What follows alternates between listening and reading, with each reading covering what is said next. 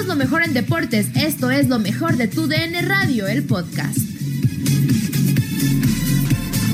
En Fútbol Club, platicamos con Marc Rosa, Reinaldo Navia y Gabriel Sainz de uno de los juegos a seguir de esta fecha 15 del Guardianes 2020. Chivas contra Cruz Azul. Escucha lo mejor de tu DN Radio. El Guadalajara, después de ganar el clásico tapatío el, el pasado sábado, 3 por 2 en la cancha del Akron, eh, termina ahora por tener un partido, no sé si más complicado o menos complicado. Hay que analizar cómo está la máquina, cómo llega la máquina, Rey, porque prácticamente eh, eh, aquí se puede definir quiénes van para arriba y quiénes van para abajo. Sí, sí, sin duda. Creo que a pesar, a pesar de que ganó Chivas, y creo que era lo importante, porque Chivas gana, pero se le sigue criticando de, de que no sigue ejerciendo un buen fútbol, ¿no? Eh, acá creo que lo más importante para Bucetich, y él lo dijo en algún momento, es poder clasificar, entrar a la liguilla. Además, decía, no me importa entrar eh, de último lugar. O sea, para él, eh, el objetivo que le había puesto la directiva era clasificar, y creo que hoy en día lo está logrando. Viene consiguiendo triunfos. Creo que el clásico tapatío pues, era importante para ellos, para el, el estado anímico, ¿no? Para los partidos que quedan a final de cuentas. Se le viene un partido difícil ante Cruz Azul. Cruz Azul sabemos que no viene haciendo las cosas bien, viene también de perder, pero es un equipo complicado. Sabemos que si Cruz Azul en algún momento pues vuelve a retomar el buen fútbol, el ritmo que traía en, en, en las primeras fechas, es un equipo que la verdad te puede complicar, que creo que si nos vamos a plantel, a jugadores, pues creo que Cruz Azul sin duda eh, es mejor que, Chivas, ¿no? Partido eh, Tigres contra Cruz Azul, Marc. Lo, remarco porque fue muy importante. Me parece que hubo dos, dos tiempos muy importantes en el partido. Mucho mejor Cruz Azul en la primera parte, pero un segundo tiempo, como el que le pasó contra los Tigres, no le puede pasar en liguilla, Marc. Le pasa y lo echan. Y el objetivo es el título pero es que lo preocupante de Cruz Azul no solo es el partido contra Tigres, que obviamente Tigres es un equipo que si se pone por delante en el marcador, que si tú desaprovechas las oportunidades que generas, te las acaba haciendo pagar y, y muy caras, ¿no? Y más eh, cuando ya, ya tiene la ventaja en el marcador, sabemos que tiene la posesión, te hace correr, enfría el partido, le mete totalmente el hielo y ahí es muy difícil darle la vuelta y es lo que pasó precisamente como dices Gabo en el segundo tiempo. El problema de Cruz Azul yo yo creo que viene desde el 1-0 contra Atlas en el Jalisco. Ah, correcto. A partir de ahí no se ve no se ve un buen funcionamiento de, de Cruz Azul, en algunos partidos sí genera, en otros no, pero más por la las individualidades que tiene. Lo vimos en Toluca generar infinidad de, de oportunidades y no las aprovechó, pero contra América, con una América defendiéndose muy bien cerca de su área, eh, eh, Cruz Azul tiene mucho, muchos problemas de generar en, ataque estático. Le pasó lo mismo contra, contra Tigres el día de Pachuca, que acaba consiguiendo la victoria en el último minuto con el gol del cabecita Rodríguez, pues era un partido muy gris, un partido realmente de 0 a 0, ¿no? Entonces, los problemas de Cruz Azul vienen muy atrás y ahora yo creo que es el momento eh, para Robert Dante Ciboldi, al que hemos alabado mucho durante este tiempo, sobre todo en cómo ha cambiado a este Cruz Azul en el aspecto anímico, en el aspecto mental, es el momento de ser un técnico intervencionista en cuanto a tomar decisiones en el armado de su equipo, en modificar algunas cosas y ver sobre todo contra unas chivas que yo creo que van al alza, sobre todo por la frescura y el momento de convencimiento que están viviendo sus delanteros, porque, porque es un partido complicadísimo para Cruz Azul lo que se viene el domingo. Correcto. Ahora, dígame, Gabo, dígame. Eh, preguntarle a Marc, a que está más a fondo ahí con Cruz Azul, ¿no? Ahora, a ver, eh, ¿es culpa un poco de Siboldi? del rendimiento de sus jugadores o realmente son los jugadores que no están realmente al 100%, podríamos decir. Y, y, y preguntarte, Marc, eh, ¿qué pasa con el cabecita? Yo de hace un par de fechas, no ahorita con Tigres, eh, sino que ya varios partidos atrás, independientemente que en algunos sí ha metido gol el cabecita, pero es un jugador que hoy en día lo veo como cae bajo, lo veo desanimado no lo veo irse, de repente Rey. muy participativo. Quiere bueno, irse. pero si no estás a gusto, Gabo, en un lugar, pues mejor dilo y, y vete, porque pues creo calma, que... calma, calma. Se quiere ir, Pero, pero más, si no estás al 100%, ¿Por qué? tu cabeza no está metida en el Se quiere club, ir, pues, él ¿para quiere- quiere irse a Europa. Pero, pero cua- cuando llegue la ventana de fichajes, que piensen irse. Ahora no se puede ir. Estamos hablando de que la ventana de fichajes se abre en el mes de enero, pero es una realidad, ¿eh? Lo que dices, eh, Rey, sobre todo, y es una pregunta que nos hacíamos ya desde ni- inicios de torneo. Incluso aquí estuvimos en Fútbol Club platicándolo. ¿Qué va a pasar el día que, que el cabecita que venía de un torneo espectacular, que venía de una Copa GNP por México en estado de gracia, inició también el torneo así con 10 goles eh, seguidos, ahora son tres partidos los que lleva Cruz Azul sin anotar gol, no solo el cabecita, sino Cruz Azul. ¿Qué va a pasar el día que pierda ese estado de gracia, ese buen momento que está viviendo el cabecita? ¿Dónde está Caraglio? ¿Dónde está Elías Hernández? No hay. ¿Dónde está Jonathan Borja? ¿Dónde está Alex Castro? No hay nadie. ¿Dónde está Cepelini? ¿Dónde están todos esos futbolistas que por primera vez hablábamos aquí mismo en Fútbol Club y lo decíamos, oigan, eh, por primera vez Cruz Azul tiene un plantel, un gran fondo de armario. Eh, Robert Dante Siboldi tiene muchos futbolistas de donde escoger, pero la realidad es que ha jugado con 13, 14 toda la temporada. Y ahí se ha quedado y con eso se ha casado. Y ahora el problema es a tres partidos del final de la liga regular y a las puertas de una liguilla que puede ser que si Cruz Azul sigue así, le toque jugar repechaje, pues sigue contando con esos 13, 14 futbolistas cuando tiene un plantel de 24 o 25 realmente de muchísimo talento. Cruz Azul no va a ser campeón esta temporada y lo conste que lo estoy diciendo desde ahora, pero bueno, vamos a escuchar a Brizuela. Dice que tienen que tener más colmillo por parte del Guadalajara. Creo que teniendo el balón eh, es fundamental todo, eh, manejas el resultado a favor, manejas los tiempos, eh, se pasa también obviamente el encuentro, pero sí mejorar esos aspectos nos puede hacer un equipo con más colmillo también como lo dices, porque pues sí faltan pequeños detalles de, de saber manejar esas situaciones, no somos un equipo que, que se quede a lo mejor tirado para hacer tiempo, que a lo mejor en despejes o saques de banda tratamos de jugar rápido porque eh, pues es nuestro estilo de juego, el tratar de jugar, el tratar de lastimar, pero pues en algunos momentos eh, se debe tomar eso, hay que ser más pensantes y pues tratar de jugar con los tiempos del partido. Colmillo, ¿será lo único que le falta a, este equipo, Reinaldo? Colmillo, porque, híjole, no sé, no sé. Yo tengo mis severas dudas, incluso con Bucetich, ¿eh? A ver, a ver, Colmillo, eh, no creo eh, que, que, Conejito y varios jugadores del plantel de Chivas lleven un año jugando fútbol, ¿no? Claro. Creo que eso se va adquiriendo con el pasar de los años y creo que muchos ya tienen un recorrido bastante largo en Chivas y me imagino que ya tienen que haber adquirido ese colmillo que dice el conejito.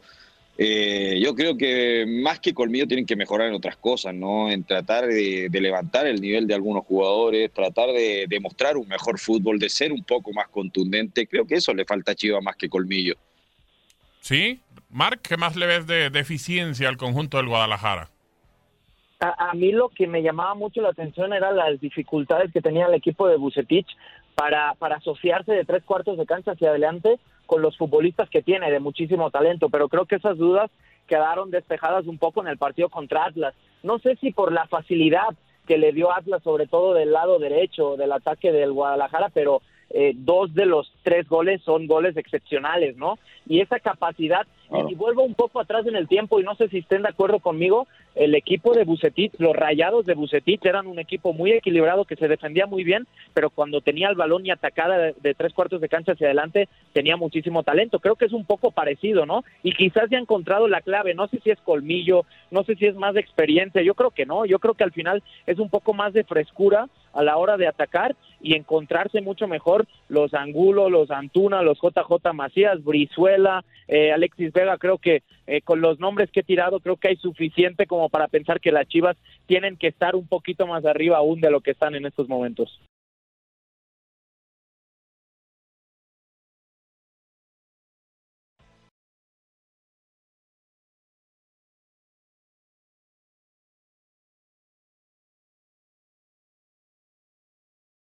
Híjole, no es por demeritar al futbolista mexicano, y lo entiendo, Mar, creo que lo está haciendo bien Buse con, con estos jugadores que tiene, pero en Rayados tenía al Chupete Suazo, figura. O sea, creo que, digo, eh, yo no veo a un Chupete. claro, y no veo un Chupete Suazo con el Guadalajara, ¿eh? No lo veo, no lo veo. Y no es porque no sea mexicano. a ver, a ver, es que no, no estoy comparando a nadie. No, no, no, lo entiendo. Lo entiendo. el futbolista desequilibrante que lleva el balón y que puede sacarse eh, jugadores de encima como el Chupete Suazo, yo lo buscaría en las, en las cualidades que tiene Alexis Vega, quizás, ¿no? También de último pase, también de definición. El hombre más referencia que era Aldo de Nigris, lo busco un poco en JJ Macías, que además también te hace jugar. Los futbolistas de banda que tenía el Chelito Delgado, Ángel Reina, Ayoví, tienes Antuna que constantemente puede desequilibrar en el uno contra uno por banda. Y luego otro, eh, quizás más 10, más de calidad, más de talento, pues tienes Angulo también. A ver, no se trata de comparar, yo hablo de los estilos, hablando del bloque defensivo cuando junta y defiende perfectamente Chivas, que ha costado que recibiera gol en los últimos partidos, más allá de la forma en la que lo hace al final del clásico eh, tapatío, pero sí que encuentro muchas similitudes en lo que hizo en Monterrey y lo que puede llegar a ser Bucetich en Chivas. Lo que pasa que, Gabo, yo creo que en Monterrey prácticamente ese equipo jugaba solo, ¿no? O sea, porque, Sin buce, bueno, a- a- a- agrégale que pues habían extranjeros, o sea, quieras o no, le dan un poquito una pincelada distinta al equipo. Pues no sé, a ver si recordamos, eh, estaba Lloví también, ¿no? Sí, sí, estaba el Chupete. ¿A quién más tenía en ese equipo Bucetich? Estaba, bueno, Saldo. Cardoso, Neri Cardoso. Neri Neri Cardoso, Cardoso, que era prácticamente el motor. Claro, sin duda. O sea, tenía un plantel espectacular Monterrey y jugaban prácticamente Chivas solo. no, y Chivas no. No, Pero de la calidad. ¿Chivas man, no lo tiene? no, no, de la Marc, calidad por favor, no, no, no, no, no, no, no, no, de O la sea, calidad no- no de los jugadores de no- Rayados, no- no. Incluso no tenía, decir que sean malos, ¿eh? no incluso, incluso tenía un jugador como Zavala, de talento. sí, un mexicano como Zavala, de los mejores eh, en la contención en el fútbol mexicano en ese entonces. Molina, Hoy, tienes a Jesús Molina, Gabo, Y es al el- Gallito Vázquez. espérame, pero es el mejor contención mexicano, ni siquiera seleccionado, Marc. Je- Jesús Zavala no lo era, ¿eh? El mejor contención. Jesús Zavala fue seleccionado. y tenía, tenía, bueno, pero, pero que tuvieras a Jesús Zavala, que al- a su lado tenías a Lucho Pérez, que al final era el hombre que te movía el equipo. Claro, Ahora sí, busca claro. las similitudes en tu equipo. Tienes a Molina, que quizás es el más defensivo en el caso de Zavala, más ida y vuelta, buen juego aéreo. Y tienes al nene Beltrán, que obviamente no está en el mejor momento después del COVID, pero que es un poco lo que te hacía Lucho Pérez también en ese equipo. Por Ah, eso lo- yo intento encontrar las similitudes Lo- en lo que hace Pero entonces dime Lo del por qué no COVID fue juega mentira, bien, ¿eh? entonces. Lo del COVID, espérame, lo del COVID fue mentira para aplazar el tiempo para renovarle el contrato. Ni siquiera jugó en el partido pasado, tuvo que entrar de cambio. No le gusta a Buse. Pero, pero Ma- Marc, ahora, ¿qué será? Eh, ¿Por qué entonces no juega bien Chivas? Eh, ¿Será que la camiseta pesa? Algunos sí. Más Pero allá no de que sean buenos jugadores, ¿eh? ¿Ah? Por momentos. Por momentos, Marc. Por momentos. Creo que en el segundo tiempo le regala mucho a Atlas. Y por eso le llegan y por eso termina eh, cerrándose el partido. Pero también me lo estás comparando O sea, con Atlas, o sea- por favor. Sí, no, Atlas no. Atlas, Atlas Atlas no es un parámetro en el fútbol mexicano hoy. Atlas, Atlas está herido con el 3-0. Atlas busca reaccionar más por ímpetu que por ideas. Recorta Atlas está muerto en el campeonato, Marc. Hay- que decirlo así, está muerto. Aquí nadie tiene ningún mérito. Ni Chivas por ganar 3-0, ni Atlas por, por recuperar. No, 3-2. su resultado y quedarse 3-2, con- Marc. Todos, todos son malísimos. No, Todo es no, no, tampoco. todos. No se trata de eso. No se trata de eso. Hay que buscar algo positivo. Oh, bueno. algo bueno. Y obviamente Chivas está lejos del momento que esperamos de Chivas con el plantel que tiene, al menos yo. Muy Yo lejos. me meto entre los cuatro primeros, debería, debería estar ahí. No va a entrar en los ahí. cuatro primeros, ¿no? momentos, no, no lo sé, no lo sé porque el No. torneo y el momento anímico tiene mucho que ver también. Hoy, hoy lo ves entrando a los. Sí. A ver, Marc, ¿lo ves entrando a los cuatro primeros? ¿A Chivas no? tiene rivales directos, tiene rivales directos y ahora le Me gana queda claro. Azul, Sí, sí, se le sí. acerca. Luego va a enfrentar a Pumas, luego va a enfrentar a Monterrey, los mismos rivales tiene Correcto, Pumas. correcto. Pumas enfrenta a Cruz Azul, a Chivas y a Monterrey. Cruz Azul igual. Ojo la a pregunta, Chivas, a ojo la pregunta. Y a Pumas. Sí, Y ¿lo los ves? ¿Lo ves en los cuatro a Chivas? Meter. ¿Lo ves en los cuatro? En Tú. no. En estos momentos para mí los cuatro son. León, América y los dos riejos. los Correcto, correcto, correcto. Rey, No, no, no, yo tampoco lo veo dentro de los cuatro. Eh, eh, a ver, eh, yo nomás decir, eh, no es hablar mal del equipo, hablar mal de los jugadores, pero hay que hablar la realidad y lo que son las cosas. Yo, yo digo, entonces, ¿para qué nos ponemos a hablar antes de tiempo, antes que empezara el campeonato? Cuando Chivas empezó a contratar, empezó a traer jugadores, más de hablamos 40 un Chivas millones gastados. ¿eh? Más de No, 40 de- millones. Déjate los 40 millones, Gabo. Igual trajeron muy buenos jugadores que estaban pasando muy buenos momentos en otros equipos, pero ya prácticamente todos, hasta el mismo Peláez llegó hablando de que ya iban a empezar a ganar campeonatos, que ojo con Chivas. Más de un año, Entonces, Peláez, y no y tiene ni mucha uno. gente de los medios también decía lo mismo, entonces luego no, no, ver, no hablemos antes de tiempo. A Más ver. de un año. Más de un, más de un año. Tiene más de un año, Peláez. torneo. Sí, pero terminaron el torneo pasado. Ah, se canceló, bueno, ¿Cuál pues, es bueno. El análisis que hacemos. Se canceló, bueno, ¿qué hacemos ahí? Ah, no, bueno, es que pues, nomás, eh, espera, eh, espérame, en- Marc. En España, en Es- España espérame. llevan muchos equipos sin ganar la Copa No, claro. desde hace más de un año porque no se ha jugado la final. No, bueno, lo- con el COVID. Eso me queda claro. Pero a ver, a ver, Marc, yo te la pongo. Para el Guadalajara lo atacan cuando les conviene para una cosa y para otras también. ¿Por qué? Tiene cinco torneos sin calificar. Cinco. Y ya mucha gente le suma, o no, Rey, le suma el cancelado. Seis. O sea, tiene seis torneos sin calificar y eso es lo que le suman. Entonces ahora también hay que evaluarlo en ese sentido.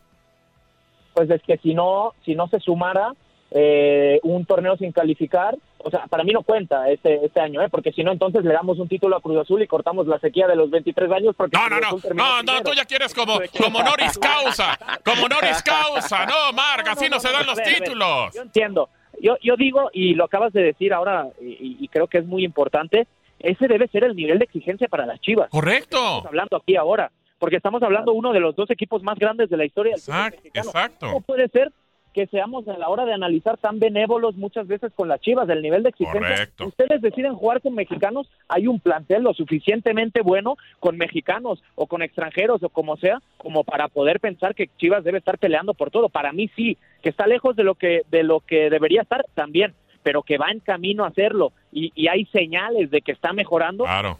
Bien, a mí me gustó mucho en algunos momentos del partido, más allá que fuera Atlas o un Interescuadras o lo que fuera, me gustó mucho en algunos momentos Pero- el equipo de Chivas contra Atlas y lo que generó. Oye, eh, en Pero España. ahora, ahora, ahora Di- nomás, sí, Rey, eh, sí. eh, Gabo, Dime. preguntarle a Marc, ¿tú ves cercano a Chivas, o muy cerca de poder ganar un título, de conseguir un título hoy en día? Rey, te, te voy a contestar con otra pregunta. ¿Tú veías al equipo de Almeida capaz de ganar algo?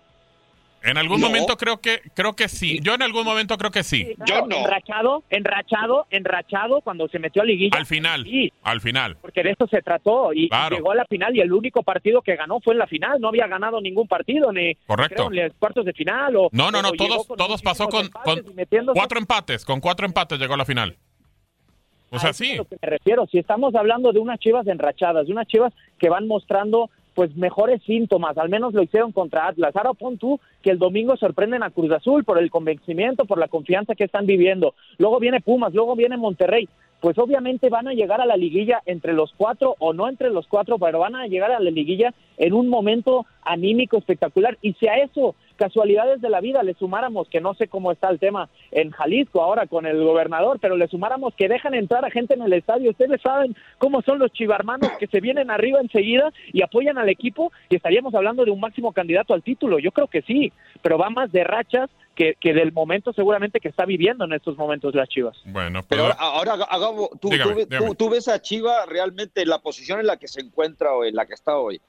¿Es porque realmente ha hecho las cosas bien o porque realmente muchos equipos también se relajaron El- el sabiendo torneo ha que estado a la baja, clasifican mucho? Claro. El, el torneo ha estado a la baja, Rey. Eso- Yo creo eso que muchos sí. se relajaron también, Hoy- ¿no? Porque pues la cantidad ver. de equipos que clasifican hoy en Claro. día una liguilla, Nos damos cuenta, el Puebla tiene 14 puntos, abajo está Juárez con 14, Tijuana está con 14, el Atlas está con 13. Oh, Vaya, no hay ninguno eliminado. Hoy no hay ninguno eliminado, ni el mismo San Luis que tiene 11 puntos. Así de fácil. Ninguno está eliminado. Matemáticamente tienen posibilidades. Bueno, hacemos pausa y regresamos con más en Fútbol Club. Y de lo que decías, Mark, nada más me quedó. Sigue siendo el Bilbao, ¿no? El equipo. No, es que el equipo que sigue jugando con, con solamente españoles y Sí. parte de la zona, ¿no? Sí, sí, sí. es el Bilbao, so- sí. so- Solamente vascos. Vascos, solamente vascos, correcto. Más, más exagerado, es una región Exacto. un poquito más pequeña aún de lo que debería O sea, ser. solo Si de la zona, Marc. España, Solo de la zona. España, es, España es un país de aproximadamente 50 millones de habitantes. Estaremos hablando de que en el País Vasco y alrededores, Navarra y toda la zona de La Rioja, que es donde suelen eh, tomar futbolistas del Athletic de Bilbao, pues estaremos hablando de que unos 4 o 5 millones Ah, de, muy- de muy habitantes. reducido. Y de ahí es de donde, de, de donde sacan, ¿no? Eh, futbolistas. Y han ganado títulos. Y hablamos de, de la Real Sociedad el día de hoy. Eran nueve futbolistas españoles, entre ellos creo que habían como siete, ocho vascos hoy en el partido que ganan la Copa No. en, la, en la UEFA Europa League. Así Eso que más o menos.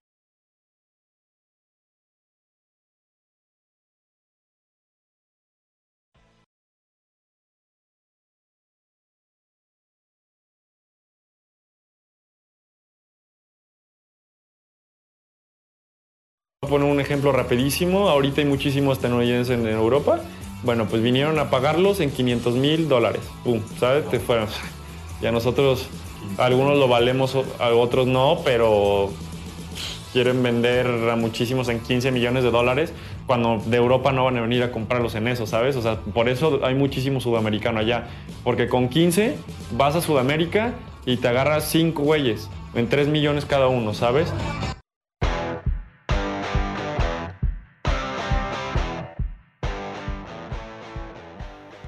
Regresamos a través de TUDN Radio en Fútbol Club. Pues ahí está Macías. Era una entrevista eh, que le hizo a la revista GQ en México y menciona que hay varios jugadores en Estados Unidos, en Sudamérica, que se van a Europa por 500 mil dólares. Y que por eso, pues bueno, por lo que piden por Macías, 15 millones, pues no, no ve que se pueda ir Europa. Más o menos, más o menos, hace como 15 días esta entrevista, eh, pero sale a la luz el día de hoy estas declaraciones de Macías. ¿Qué piensas, Mark?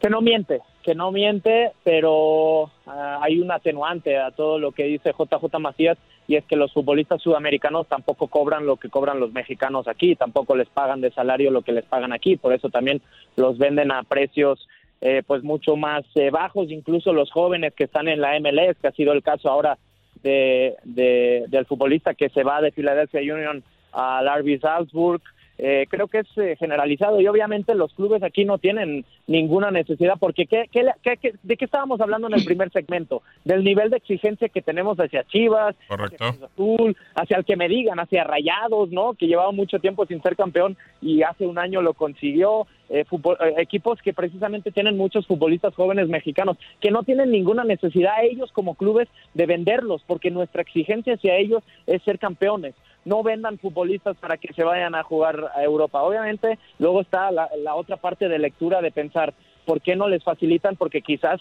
para la selección mexicana lo mejor es que tuviéramos a muchísimos futbolistas mexicanos jugando en Europa, pero sigo diciendo lo mismo, eh, al final piden por ti eh, de, precio de traspaso eh, lo que va acorde con lo que tú estás cobrando aquí de salario y por eso por JJ Macías pedirán 15 o 10 o 12 o los que tenga que pedir Chivas cuando llegue algún club a comprarlo. Rey, ¿tú qué piensas? Eh, bueno, yo creo que igual se equivoca un poquito JJ Macías en decir eso, porque a ver, si hablamos de años para atrás, sí capaz sí podían comprar un jugador sudamericano en 500 mil dólares, como él lo dice. No sé, hasta un jugador muy joven, hoy en día se han ido por millones de dólares al, al fútbol europeo, no son nada de barato. Y como bien dice Mark, de repente es la necesidad por lo que gana el jugador y también por lo que la necesidad de los clubes de poder vender a los jugadores, porque ellos, muchos clubes viven de eso, de, de, sacar jugadores y, poderlos vender, o si no, pues no mantienen al club. Eh, es la única forma de poder hacerlo, pero, pero bueno, yo, yo, yo creo que a lo mejor la MLS, los jugadores de Estados Unidos se van porque a lo mejor clubes la liga en sí no tiene tampoco esa necesidad económica, ¿no? Y para ello es bueno tener al jugador americano en, el fútbol europeo, viendo a lo mejor o pensando en su selección nacional, ¿no? Que, después lleguen con un mejor bagaje, mejores desarrollados, pero, pero bueno, JJ, si quiere que lo vendan, no sé, en 300, 500 mil dólares, pues también está equivocado, ¿no? Que lo dejen ir gratis. Sí, digo, yo veo muy complicado que, eso pase. Pero, a ver, cuando escuchamos a Macías decir esto y después también en tema de selección mexicana, cuando dijo que no estaba molesto y tuvo que sacar hasta un tuit eh, prácticamente diciendo que no tenía ningún problema con la directiva, ¿esto te suena, Marca, que puede haber algún distanciamiento ya con la directiva por sobre todo lo que pasó de cómo regresa de León a Chivas, por la cláusula que tenían? y que prácticamente pues no hubo arreglo entre la gente de León y le prometieron a Macías que iban a haber cualquier facilidad para llevarle a Europa. ¿Crees que haya ya algún distanciamiento entre ellos? No sé si distanciamiento, lo que sí eh, percibo, y lo hablábamos ahora fuera del aire, Gabo, es eh, cierta desesperación quizás por parte de JJ Macías, que lo que se nos dijo en todo momento cuando él regresa de León a Chivas era que iba a tener la oportunidad, las facilidades para salir este mismo verano, ¿no? Obviamente la situación mundial de COVID que hemos vivido y el hecho de que no todos los clubes de Europa, de, quizás de segundo nivel, por así decirlo, donde podría caber en estos momentos JJ eh, Macías, tengan la capacidad de hacer un tipo de inversión como esta, ¿no? Y después también está del otro lado pues la lectura que le damos al momento complicado que ha vivido futbolísticamente JJ Macías, que ha sido muy criticado también, que le hemos eh, colgado quizás incluso dudas, ¿no? En el hecho de que quizás no es tan bueno, algunos decían, quizás no es tan bueno como, como se dice, a mí me parece, me sigue pareciendo un futbolista fantástico, un futbolista joven que tiene una lectura de, de, juego increíble y que además tiene gol, ¿no? Y que tiene todas las capacidades para irse a Europa en cuanto quiera, pero va más con, con la desesperación, yo creo, ¿no? Ese ese mensaje un poco un poco cambiante porque obviamente un futbolista quiere ir y más si es en Europa con la selección mexicana a mostrarse, ¿no? Sabiendo que puede ser un gran escaparate para él. ahora yo yo quisiera realmente Gabo si llegó alguna oferta concreta por Macías, ¿no? Porque todos sabemos que de repente los representantes una una, del Krasnodar. Una del Krasnodar de Rusia y y creo que él él mismo la rechazó, ¿no? Y, Correcto. y hablando de ese, de ese poderío económico, sobre todo que tienen los equipos rusos, ya sea vía gas, petróleo o, o, o, el negocio que tengan, turbio o no turbio. sí, sí, ya eso es otra cosa, eso es otra cosa. Pero bueno, es otro debate, pero, pero es un equipo de Champions. Exacto. Pero por eso, él, él, no quiso dar el salto, ¿no? Ahí, ¿por qué no? ¿Por qué no aceptar? ¿Por qué no ir? Era un reto. Más desconocido. A mí me parece bien, también era un reto, ¿no? Pero si no, si te quedas aquí, te quedas con todas las de la ley y a esperar y a seguir rindiendo y esperar que llegue otra oferta. Eso es lo que yo no me explico, Mar, porque si él está con esa inconformidad de que por qué no lo dejaron ir y tuvo una opción, por qué no te fuiste, por qué te quedaste. A ver, yo no sé, ¿estás esperando a que venga el, el Manchester City o el Barcelona o el Real Madrid para que te lleve? O sea, tampoco. Yo creo que es paso a paso y tú sabes, Mar, que, que cuando estás en Europa, en el equipo que estés y tú tienes un buen rendimiento y sobresales en la liga que estés o en el equipo que estés, sin duda otro equipo mayor o otra liga mejor se va a interesar en ti. Y así ha pasado con muchos jugadores. Claro, claro. O sea, simplemente... También si JJ Macías está esperando a que venga... El Real eh, Madrid, el, Manchester United, el Bayern Múnich. equivocado y yo no digo que sea mal jugador porque a mí también me encanta Macías, es un jugador muy técnico, tiene condiciones, nomás le metería un poquito, unos litros de sangre nomás, pero tiene, tiene una, técnica, una definición espectacular. no es chileno, hermano, no es chileno, ya, ya, estarías pidiendo algo, sí, no, no. Salas, Dolbambán Zamorano, Reinaldo Navia, cálmate, cálmate. Tampoco, tampoco, figura.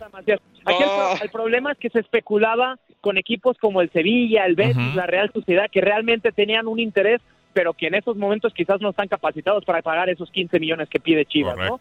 Esa es la realidad y, ahí aparece esa, esa cierta desesperación, pero insisto, al final es un futbolista muy joven que todos sabemos y todos tenemos claro, y creo que nadie me puede llevar la contraria ahí, que tarde o temprano va a jugar en Europa.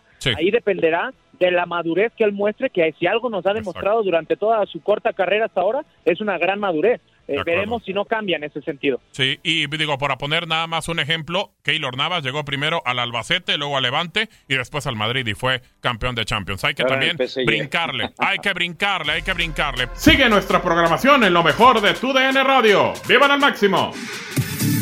Nadie nos detiene. Muchas gracias por sintonizarnos y no se pierdan el próximo episodio. Esto fue lo mejor de tu DN Radio, el podcast.